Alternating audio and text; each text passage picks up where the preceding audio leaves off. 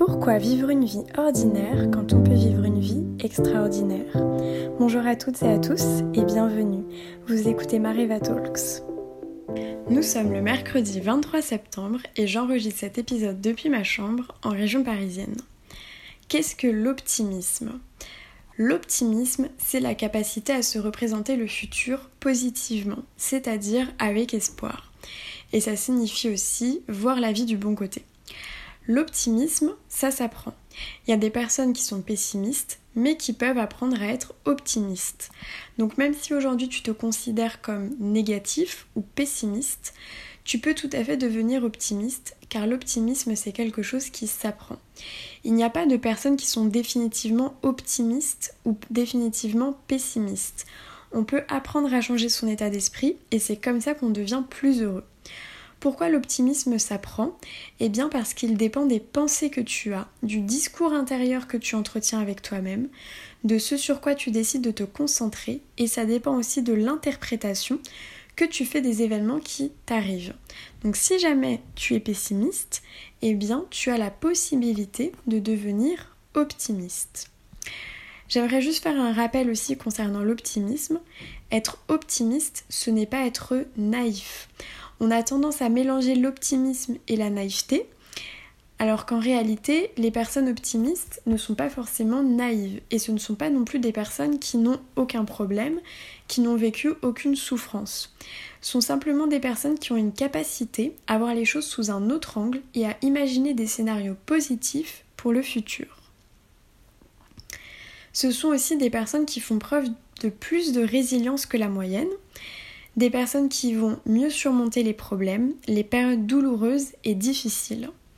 Les optimistes vont développer moins d'angoisse et de dépression. Ils sont beaucoup plus confiants et sereins face à l'avenir. Les personnes optimistes vont beaucoup moins vite baisser les bras face à l'échec, face à la pression et aux problèmes. Elles parviennent à prendre plus de risques, à sortir de leur zone de confort et ont moins la peur de l'échec elles vont beaucoup plus passer à l'action et elles auront tendance à plus parler avec authenticité de leurs ressentis et de leurs rêves. Alors quelle est la différence entre un pessimiste et un optimiste et comment vraiment les distinguer? Donc si on prend un événement positif, l'optimiste, il va généraliser et rendre l'événement permanent et définitif. Donc par exemple, un événement positif, ça va être le lancement de mon podcast a cartonné. Donc ça c'est un événement positif.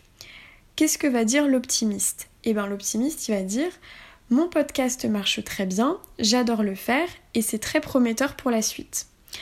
Donc en fait à partir d'un événement ponctuel positif, il va en faire une généralité et il va rendre cet événement positif permanent dans le temps. Un autre événement positif, ça va être euh, je viens d'être embauchée dans l'entreprise de mes rêves. Le poste me plaît énormément et quoi qu'il arrive, je retomberai toujours sur mes pattes car j'arrive toujours à obtenir le job que je veux.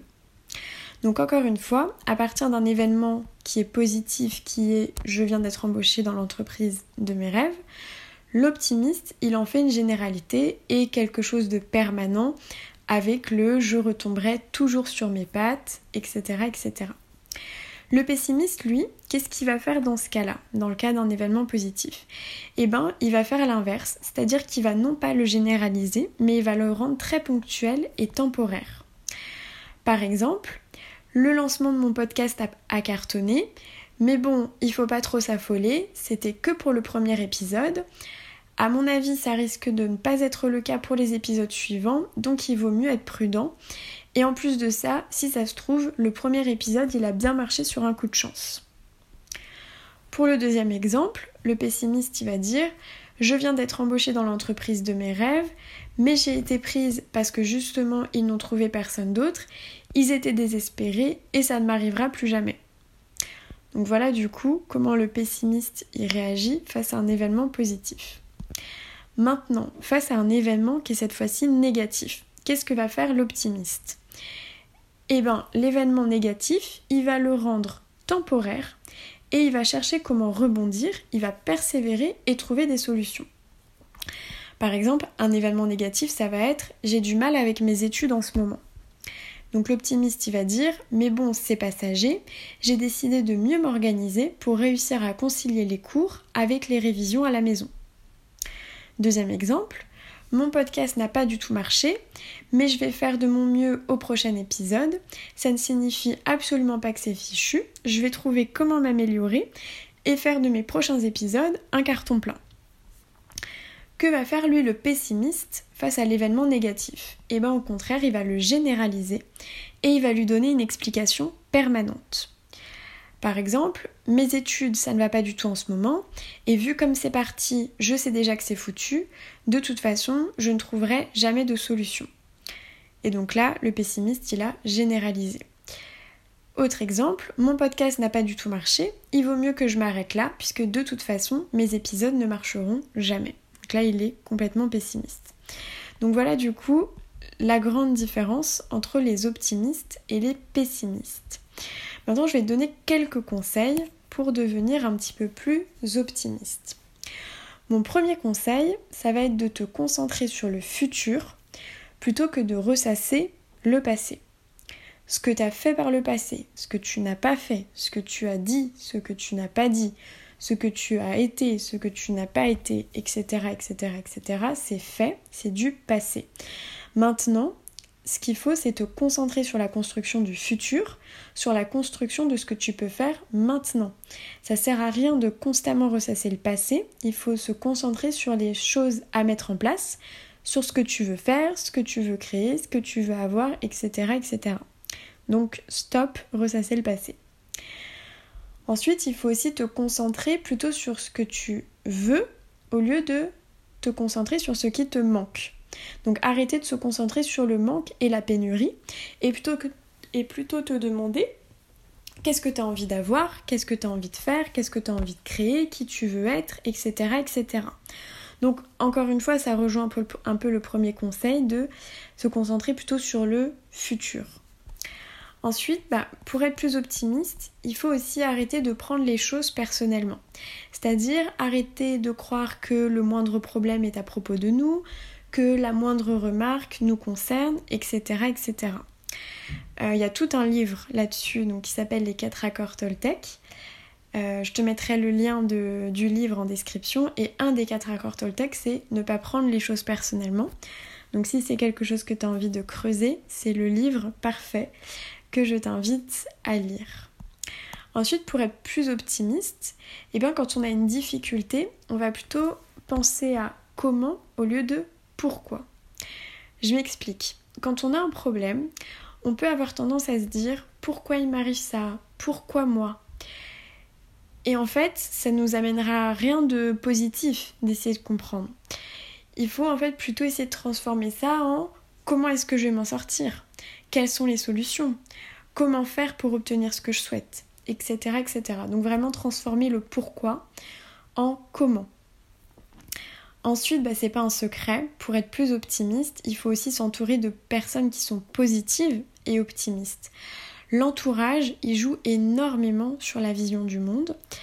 Euh, en tant qu'être humain, on est quand même plutôt des, éponges à, émotions. Donc c'est vrai que euh, l'entourage euh, négatif et pessimiste, il peut avoir un vrai impact aussi sur la manière dont on se sent et la manière dont on va voir les choses. Pour être plus optimiste, il faut aussi essayer de cultiver son estime de soi et sa confiance en soi. Quand on a confiance en soi, on a confiance en ses ressources pour faire face aux problèmes. L'estime de soi, il permet d'agir en alignement. On va se sentir beaucoup plus capable, à la hauteur et on va développer sa résilience. Pour être plus optimiste, il faut aussi se responsabiliser autant pour le négatif que pour le positif. C'est-à-dire que quand, on a, quand il nous arrive un événement négatif, c'est important de prendre ses responsabilités et de se demander quelle est la part en fait euh, de ce qu'on a fait euh, pour arriver à cet événement négatif, mais il faut aussi savoir se récompenser pour le positif. Se dire que dans ta vie, tu as créé du positif comme des opportunités, des occasions saisies, et que ça aussi, c'est grâce à toi. Donc c'est un petit peu euh, une forme de récompense, on va dire. Il faut aussi dépasser sa peur du rejet, de l'abandon et de l'échec parce que ces peurs, elles figent constamment les actions, elles nous font rester dans notre zone de confort et elles nous empêchent de nous accomplir. Et enfin, la dernière, la dernière chose pour être plus optimiste, ça va être de travailler son syndrome de l'imposteur si tu as le syndrome de l'imposteur. Donc le syndrome de l'imposteur, si jamais tu, ne sais pas ce que c'est, en fait il s'agit de... Euh, en fait quand on a le syndrome de... Une personne qui a le syndrome de l'imposteur, c'est quelqu'un qui réussit parfaitement dans sa vie, mais qui s'en attribue pas le mérite. C'est-à-dire qu'en fait cette personne, et eh bien justement elle va avoir l'impression d'être une imposture et que toutes ses réussites, ben finalement elle les mérite pas vraiment, que c'était des choses qui étaient faciles pour elle. Et si jamais tu as le syndrome de l'imposteur, eh ben c'est quelque chose sur lequel il faut travailler parce que quand on a le syndrome de l'imposteur, c'est difficile d'être positif face à l'avenir. Le syndrome de l'imposteur, il fait se trouver plein d'excuses, genre euh, euh, quelqu'un qui va te dire ah bah euh, t'as réussi ça, c'est super bien et tu vas dire bah ouais mais c'était facile c'était tout le temps en fait se, trouver des excuses. Ça donne aussi des pensées négatives euh, pour rester dans sa zone de confort, pour être dans l'inaction et pour ne pas créer du changement. Merci pour ton écoute. Si tu souhaites recevoir un email par semaine pour t'aider encore plus à t'améliorer, inscris-toi à ma liste d'emails privés. C'est le premier lien en description. À demain pour un nouvel épisode.